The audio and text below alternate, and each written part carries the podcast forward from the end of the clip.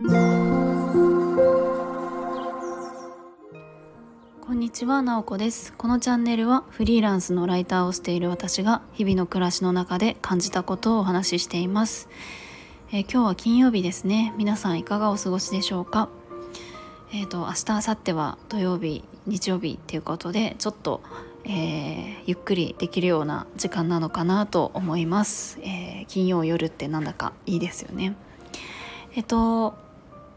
今日はあのちょっとライライターの話ライティングの話をしたいなと思います。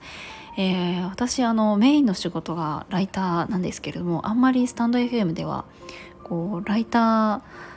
ぽい話はしてないなっていう感じがしていていつもちょっと雑談寄りっていう感じなんですけど、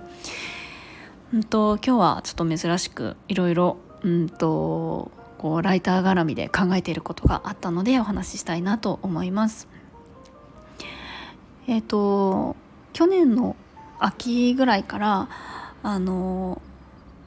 今年の冬にかけて2月ぐらいにかけてちょっとしたライティング講座っていうのをあの開催したんですねそれあの私がメインで開催したわけではなくってあの別の方が講師で開あの講師で、えー、講座を持たれていて私がそのちょっとあのサポートをするっていうような形で講座に入らせてもらったっていう経験があります。でそこでいろいろとあのなんか分かったことがあったのでちょっとその話をしたいなと思います。であのライターの講座っていうとすでにライターをやっている人とかこれからライターとして稼いでいきたいみたいな人のためのこうスキルアップの講座みたいなのって結構あったりするんですけど、えー、その、えーと、私が入らせてもらったサポートで入らせてもらった講座っていうのは、えーと、ライターとして働きたいみたいなっていうよりかは本業が別にあってちょっと副業的に、えー、なんかブログをやりたいなとか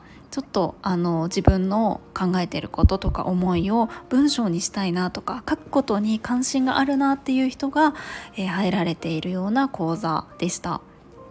で、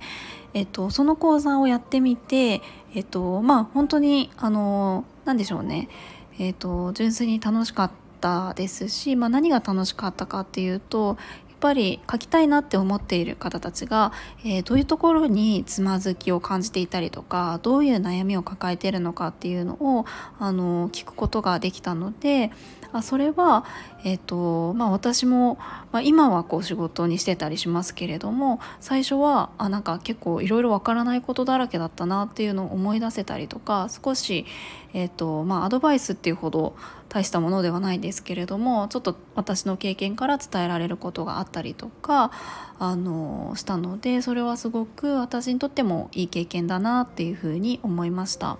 とやっぱりなかなかその書き始められないというかこうスキルアップ以前に書くっていうところのハードルって結構あのあったりするなっていうのも同時に気づきとしてあったんですね。でなんで書けないか？まあ、あの書く習慣がなかなかつけられないとかはあったりすると思うんですけどもうんなんだろう書くっていうのを止めてしまっているものって何なんだろうっていうのを結構その講座を進めながら考えていたりするんですよね。これを今聞いてくださってる方はどうでしょう？なんか書いたりとかって普段されますか？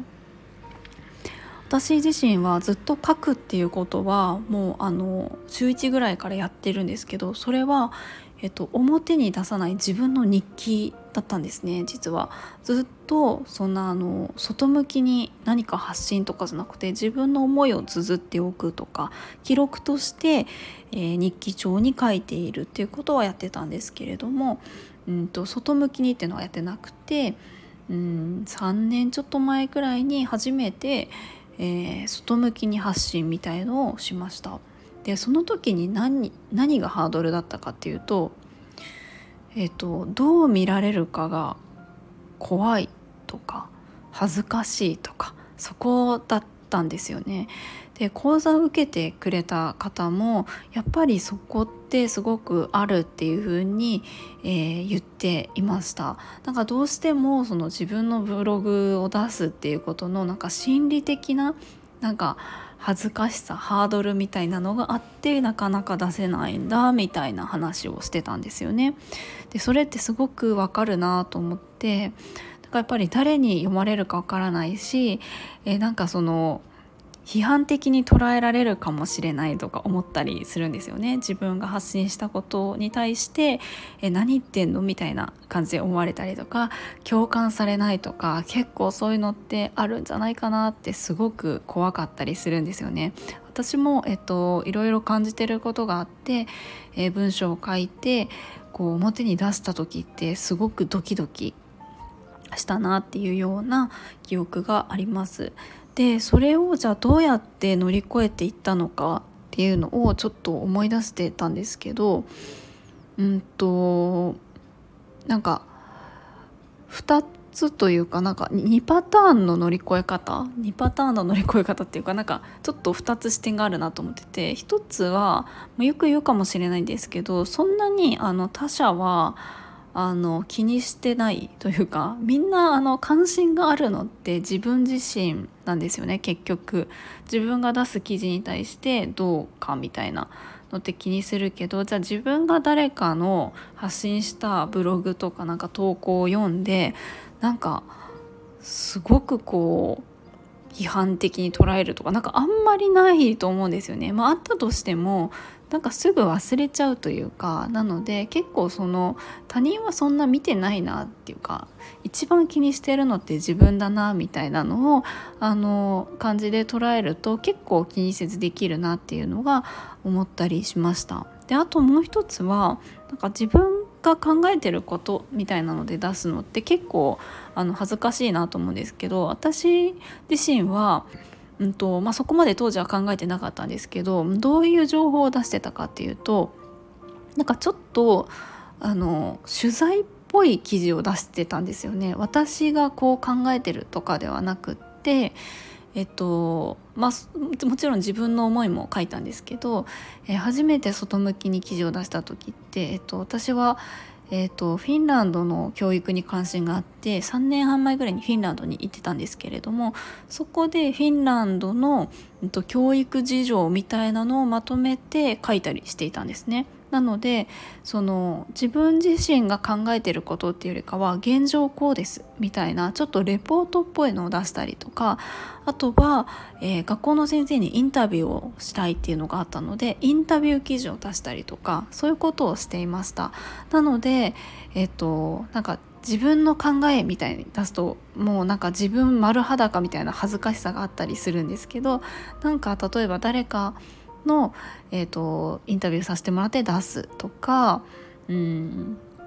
どこかの場所のちょっと紹介みたいのを出すとか例えば本の紹介とかそういうのは結構あのその恥ずかしさとかいう意味でも書きやすいあの出しやすいんじゃないかなっていうような感じがしています。もちろんあの人によってはね自分の思いとかそういうのを書きたいっていう人もいると思うんですけどなんか恥ずかしさみたいのを超えるためには少しえっ、となんか自分の外にあるものを書いてみるっていうのは一つなのかなと思ったりしていました結構その講座の中でも恥ずかしいみたいな、えっと、悩みを持たれてる方に、えー、それをお伝えするとあなるほどなっていうふうに言ってもらえたりしました。うんなので、まあ、私自身もね結構あの取材して、まあ、あの私あのライターで言ってもいろんな種類があるんですけど取材して書くライターなのでもともとそういうのが好きっていうのもあるかもしれないんですけどなんかそんなことを考えたりしていました。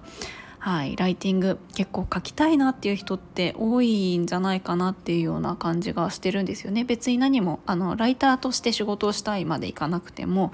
ぱり何かそのブログを始めてみたいなとか自分のその暮らしの中での感じたこと発信してみたいなとかってあったりするなと思ったりしています。はい。で、えっと、最後になんかちょっと宣伝みたいな感じなんですけど、その、えっと、実は、あの、最初にお話しした講座やりましたみたいのが2期をやったりするんですよね。やったりするっていうか、やるんですよね。で、そのなんか、あの、プレ講座、あの、こんな感じですよって紹介するやつがあるので、えっと、もし、なんかちょっと書き始めてみたいな、みたいな人がいたら、なんか参加、えー、してもらえたら嬉しいなと思います。まあ、実はこれは、えーと、先生のためのライティング講座みたいな感じでちょっとあのなんですね少しニッチな感じかなと思うんですけど全然あの先生縛りみたいな正直なかったりするので、えー、結構面白いかなと思ったりしています。はいえっ、とリンク貼っとこうかな。えっ、と是非見てください。はい今日も最後まで聞いていただきありがとうございます。もいもーい。